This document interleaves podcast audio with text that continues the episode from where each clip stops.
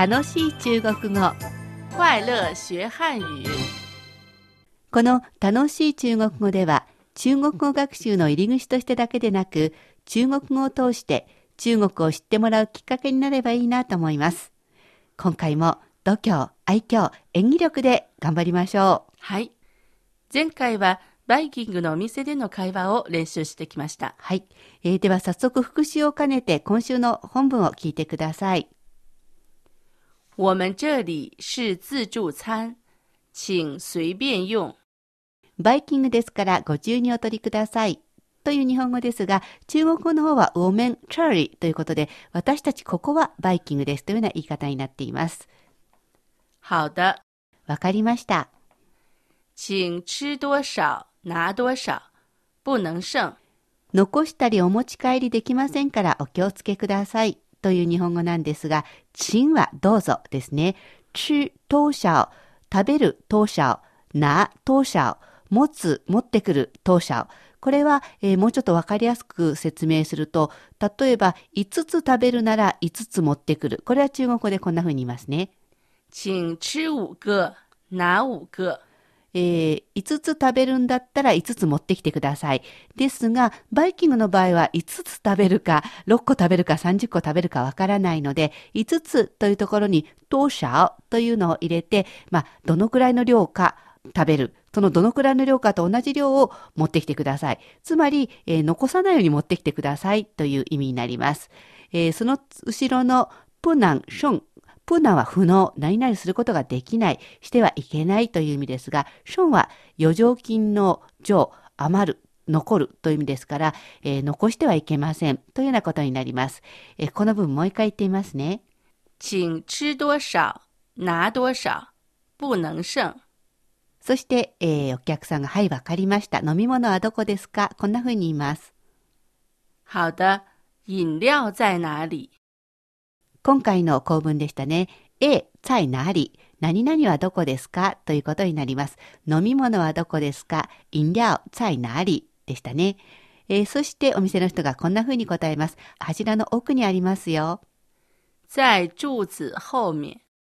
柱というのは柱の後ろに子供の子という字をつけますので気をつけてください。わかりました。谢谢。えーもちろん、ハオダでも構いませんね。えーそれでは、今回は補充単語も言っておきましょう。まず、お箸。こんな風に言います。筷子，筷子。声は竹冠に快速電車の快、心地よいという字ですね。声つ、また子供の子がつきます。えー次はお皿ですね。盘子，盘子。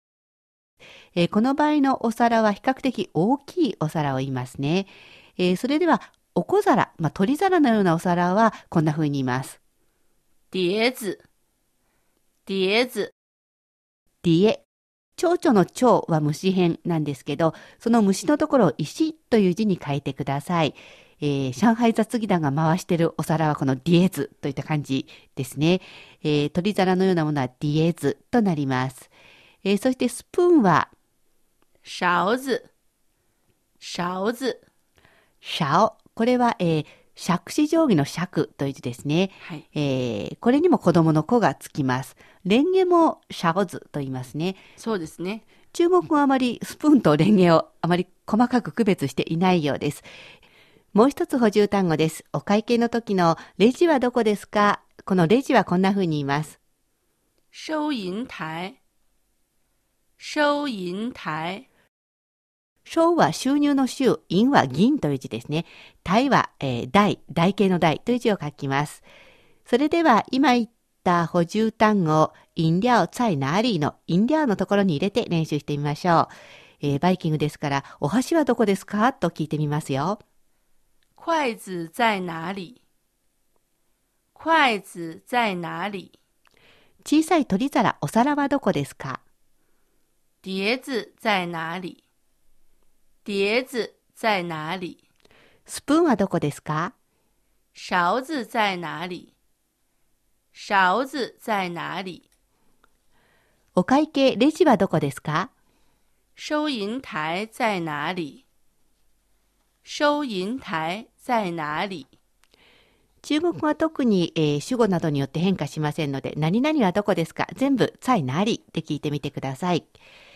それではここからは中国事情を紹介していきたいと思います。シェイトンに教えてもらいましょう。はい。えー食事の習慣で中国と日本は違うなと思うのはどんなところですか？そうですね。まずはお箸の置き方が違うっていうところですね。はいはい。えー中国ではだいたい立てておきます。はい。で日本ではだいたいお皿の手前に手前に自分の方の。自分の方のはいこうお箸置ないっててまね置いてありますので、うんで平行に置くのがほとんどですね。うん。ちょっと違いますね。はい。お箸の形も違いますよね。そうですね。お箸が日本のお箸は先が尖っている。うん。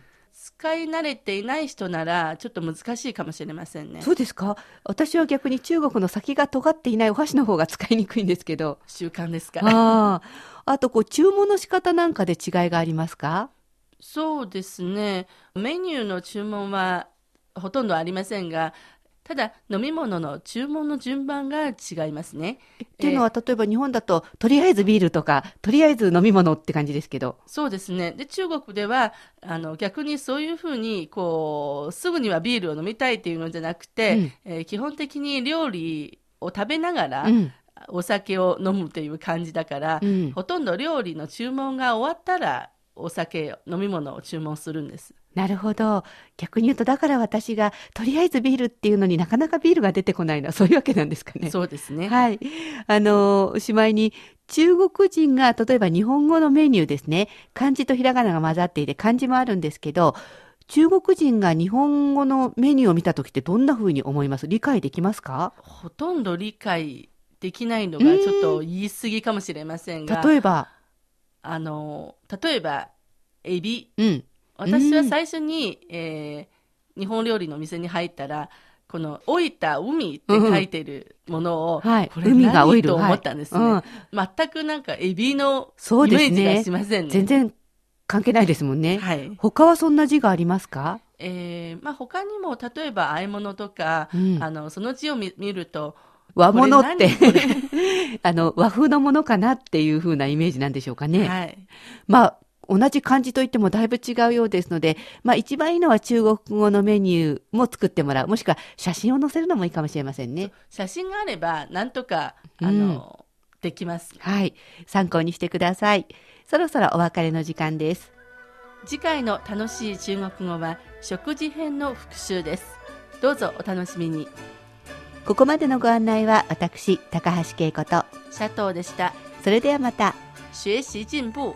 再见。